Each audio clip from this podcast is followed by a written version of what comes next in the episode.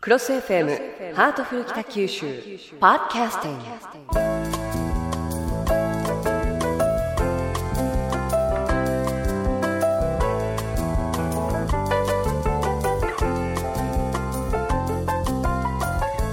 ハートフル北九州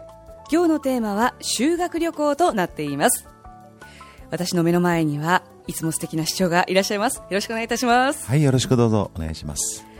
えーさて4月も半ばとなりまして学生の皆さんは入学式始業式を終えて、まあだいぶ新たな学校学年そして新しいクラスに慣れてきたのではないでしょうか。新しい友達もできたりと学生の皆さんにとっては希望に満ちた季節。また親御さんにとっても子供の成長を実感できる季節のようですね。ラジオのリスナーの皆さんからも学校の話題ですとか子どもの成長についてのメールがたくさん届いています。でこれから学校でたくさん行事が行われると思うんですがえ実はインターネットで学生時代で楽しかった学校行事というアンケート結果が載っていましたで学生時代で楽しかった学校行事市長ナンバーワンだったのは何だと思いますか？給食でしょうか？行事って言ってるのに。それは日々の楽しみナンバーワンですよね。旅行でしょうかね。あ正解です。その通りナンバーワンに上がっていたのは修学旅行なんですね。ということで、えー今日のハートフル北九州のテーマは修学旅行というふうになったわけなんですが市長は高校まで関西で過ごされたということですが小学校、中学校、高校とどちらに修学旅行に出かけられたんですか？小学校の時は確かお伊勢さん参りだったですね。へえ、まあ枕投げで大暴れして怒られました。小学生はもうしょうがないですよね、はい。にしても渋いですね、はい。お伊勢さん参りっていうのはですね、で中学校はね六甲山を結構あのハハイキングで歩き回ったのを覚えてるんですよね。ちょっと修学旅行はよく記憶がなくて、はい。で高校は九州でした。えー、関西の方って九州に修学旅行に来られるんですね、はい、楽しかったですよ。ずっと一周しましたから。あのどこを回られたんですか？霧島とか水前寺公園だとか、はい。えー大分の方も行ったかな。ずーっと一周しました。はい。福岡は？あまり記憶にないんですよね。阿蘇山とかですね。ああいうところよく覚えてるんですけども。平尾台に行っとけばちゃんと覚えてたんですけど、ちょっぴりショックですね。はい、皿倉山に登るとかですね。もうちょっとそういうコースを作っておけば。ですよね、まあ、でもあの先ほどお話の中にもありましたけれども修学旅行の楽しみっていろんな観光地に行くのももちろんそうなんですが友達と一緒に寝るっていうのがこれまた楽しかったりしますよね。そうですね今の子供はねしょっちゅうあの家庭訪問しあのお互いにし合ってねええ。あのあちこちに泊まって楽しくやるっていうのはよくあるようですけど僕らの頃はもうそ外に出るって名前なかったですからね、ええ。親は厳しかったですよ。怖かったですそれに。うん。ですからもうこういう時に思いっきり羽を伸ばすんですよ、うん。はい。枕投げっていうのは最高でしたね。ま あ、でもあの枕投げとかそれからお友達と夜遅くまで先生に隠れてお話をするっていうそういう楽しみもあると思うんですがあの北九州市内の小学校、中学校では春の4月中旬から6月にかけてまた秋の9月頃を中心に修学旅行を実施するところが多いみたいですね。行き先は小学校であれば長崎方面や熊本、大分方面へ中学校では京都、大阪など関西方面へ。えそういう学校が大多数のようです。でちなみに私の時には小学校は九州をえそして中学校ではやはりあの関西、京都のお寺なんかをたくさん回っていました、あの行きの新幹線、その新幹線に乗るのも初めてで、えそれから行った先の東大寺の大仏様ですとか、そういったもの、わあ、大きい、わあ、綺麗なんかそういう、わあは感動した覚えしかなくって、あの、大人の時の、まあ、旅行と違って、独特なものがありますよね、修学旅行って。そうですね、ええ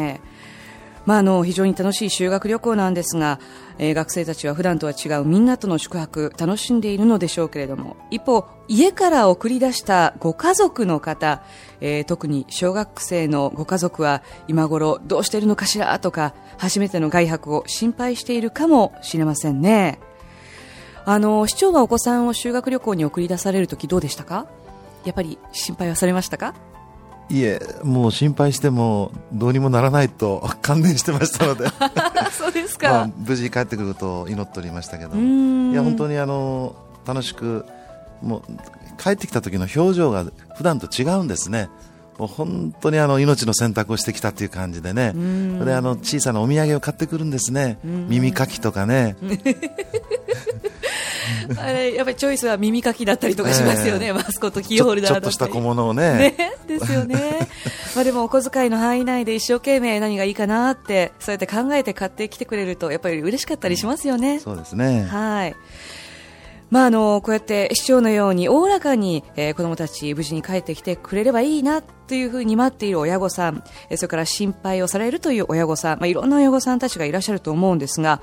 あのそんな親御さんたちに修学旅行生の安否情報を届けるテレビ CM やラジオ放送を行っている地域もあるんだそうですね。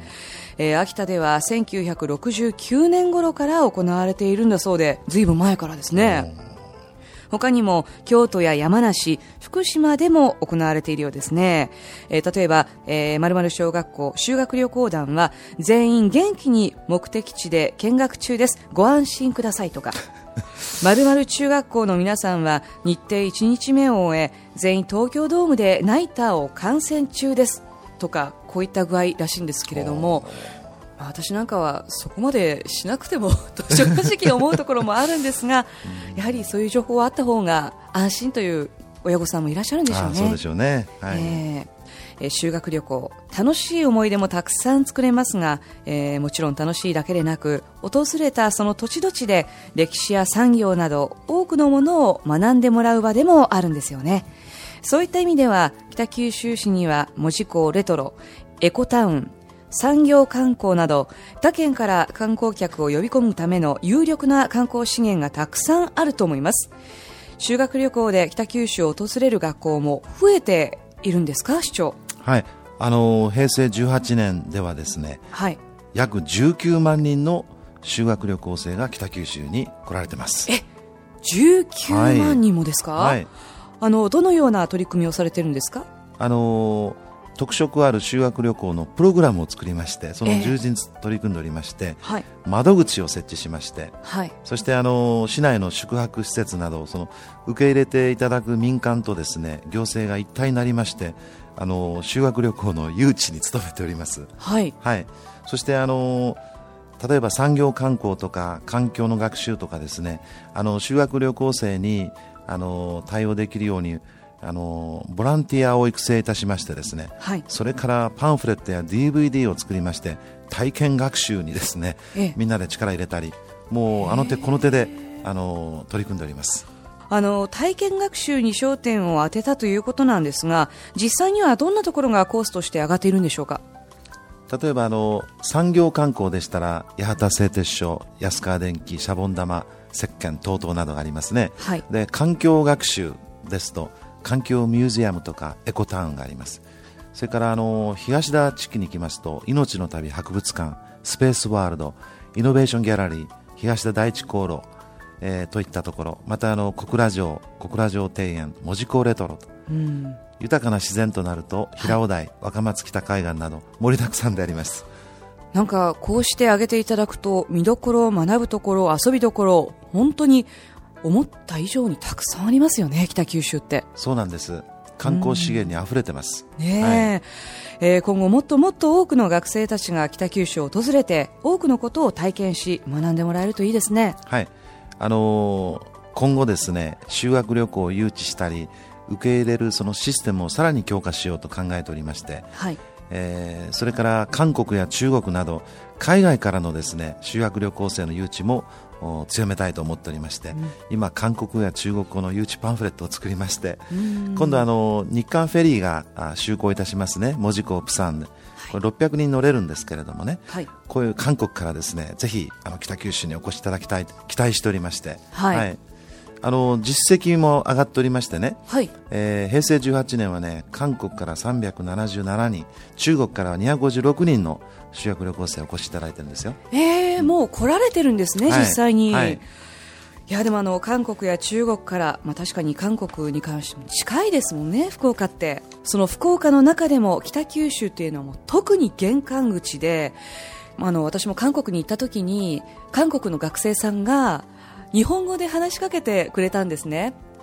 あの綺麗ねって話しかけてくれたんですけど。もうそれだけで浮かれちゃって、まあ、その言葉の内容もそうなんですけれども彼の地に行ってそうやって日本語で話しかけてくれるとものすごく嬉しいですし北九州市民の皆さんもそうやって修学旅行を受け入れるにあたって例えば挨拶ですとかそういったものを覚えて例えばちょっとしたコミュニケーションを取りすがりにできたりとかするとこれまた市民の皆さんも楽しいですよね。そうですね